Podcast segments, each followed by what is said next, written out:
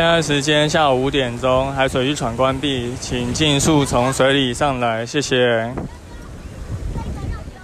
Hello，大家好，你现在收听的是救生日常，我是焦哥，好久没录 Podcast 啊，今天是这个二零二一年的最后一天，我们要来录一下年度回顾。大家应该知道，救生日常这个 podcast 节目是我们像一条鱼游泳教育品牌底下的节目哈，所以这一集会除了讲 p a r k e t 节目本来会讲的内容以外，也会来讲一些像一条鱼今年到底做到哪些事情。那我们就开始喽，好。二零二一年真的很快就过去了哦。对对，焦哥而言，为什么呢？因为今年有疫情嘛。然后虽然跟去年一样，我们放了三个半月的疫情假，但跟二零二零年不一样，是二零二零年是过年的时候爆发，然后到五月中的时候和缓，所以那一年的夏天，焦哥还是做了蛮多的游泳教学的。那今年二零二一就比较不一样啦，今年是五月中爆发，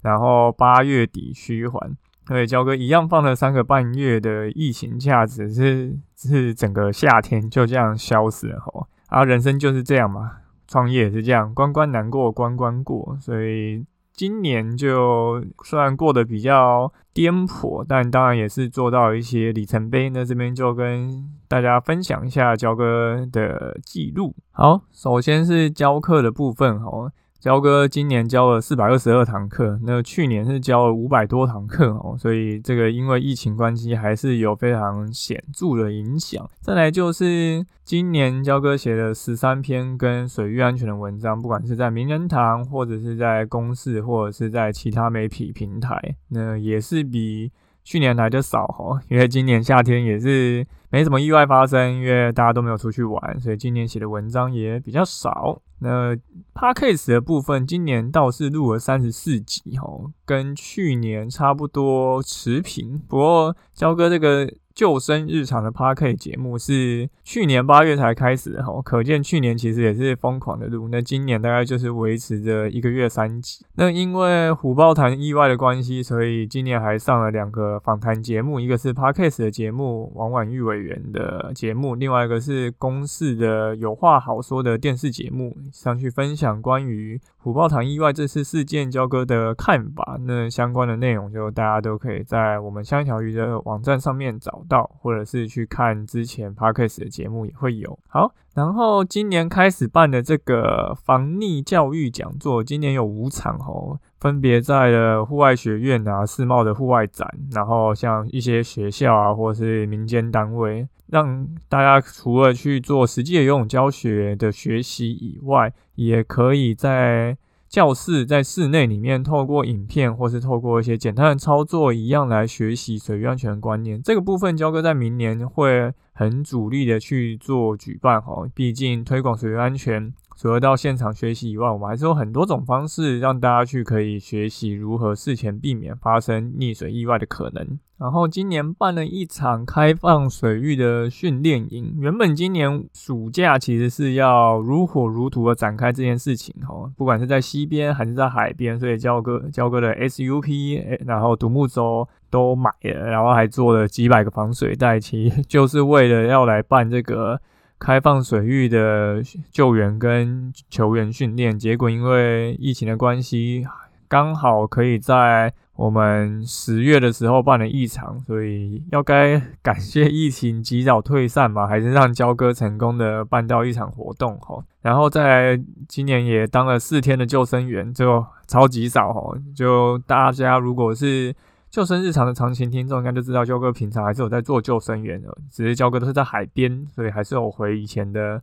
老东家芙蓉去帮忙。那今年就是去。去帮忙的，呃，五月疫情爆炸前跟九月那时候疫情解封后，所以很感恩哦，都是办在一个。已经是淡季的时候哦，所以没有救到人啊，所以就大家都很平安，非常好，让焦哥今年没有累积什么救援的经验。然后除了上面的这几条以外啊，六月开始焦哥也开始推出了像一条鱼的电子报服务哈，那里面就是会关于讲我们的水域安全的资讯啊，还有一些焦哥的文章，还有一些关于水域活动或相关油气的一些。细节。那从六月开始做这个电子报，到现在也累积了七百多人订阅。如果你还没有订阅的话，等下焦哥会把这个资讯再放在底下的 show note 栏，所以大家可以赶快再去订阅哦，就全部都是免费的。那粉丝团的人数也即将到达一万哦。呃，因为 又是虎豹潭或是其他一些意外的一个状况，还有就是南澳那一个神秘海滩受困，然后直升机救援，然后救了十六个人跟四条狗那个意外，就也让像一条鱼的粉丝专业突然就是有非常多人涌入来追踪订阅哦，就也非常感谢大家来学习这些水域安全知识。那焦哥之前七月其实就发过一个随随堂考哈，防溺随堂考，就是会有十五道题目帮助大家学习这个防溺相关的知识。就焦哥列出了十五个常见的溺水可能会发生的状况，然后看看大家是否能够选出一个合理的正确的答案。那这一个测验也因为各种意外发生，来到了四千多人的累积分享哦，已经有好几万人做过这个测验。如果你还没有做过这个测验，焦哥一样会把这个测验的网址放在底下的资讯栏哦，大家还是要找时间去做一下。然后呢，今年焦哥也找到了学校游泳池可以合作，可以来操作更多的，不管是游泳教学啊，还是水域安全的训练。那这个是非常开心的一件事情了。那原本其实焦哥今年有一本跟水域安全相关的书要出，但因为疫情的关系，所以最后跟出版社讨论，这本书就会延期到明年来出。所以大家请敬请期待，到时候反正焦哥一定会再把这个资讯在 podcast 录制，或是放在我们的粉丝团或者其他地方，就大家可以再追踪起来。分享这么多数据，今年大概总归来说，可以 用一句话来归结啊，大概就是关关难过关关过。呃，今年因为疫情，焦哥真的是实际上感受到它对于水域相关产业的影响。吼，焦哥其实本来就有很多各种水上活动的前辈，像是做潜水的 SUP 啊、浮潜、溯溪、冲浪相关都有。那大家其实都遇到相当大的挑战，因为有些前辈其实发展的已经相当好，他可能已经有一些规模，还有在养一些员工，所以其实在人事开销上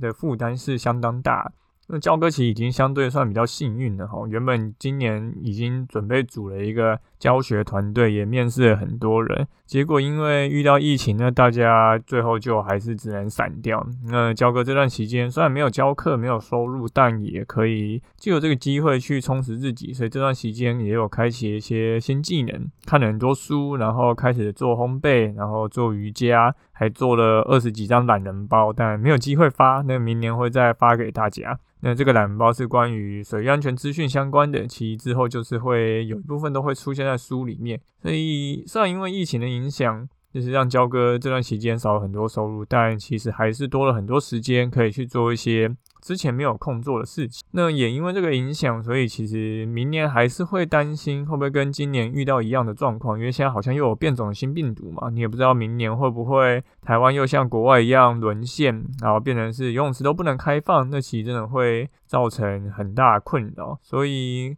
焦哥今年也开始去思考，我们像一条鱼品牌到底要怎么去定位。那其实对于救生日常这一个 p a r k 节目，本来就有一些延伸制作的想法，比如说是邀访蓝冰啊，或者做其他的活动。那这个也都在规划中呢。目前已经有一些想法，但呢还是执行起来觉得会有一些挑战啊。所以其实焦哥是蛮期待明年的。像我们就已经开始来开这个防溺教育讲座，那也有来开这个开放水域的训练营。那目前有把这个活动结合在一起，那明年当然就会有希望更多的规划。所以焦哥已经很久没有这种有点战战兢兢、紧张的感觉。我其实是有一点热血沸腾，有好多事情想做，但其实又有。一点紧张跟压力，毕竟你不知道明年到底会有什么样的影响。不过我相信，就是二零二二年年底回来看这些事情呢，我会相信，当我们遇到一些状况，能够逼着自己往前走，绝对是一个正确的选择。那焦哥当然也会希望明年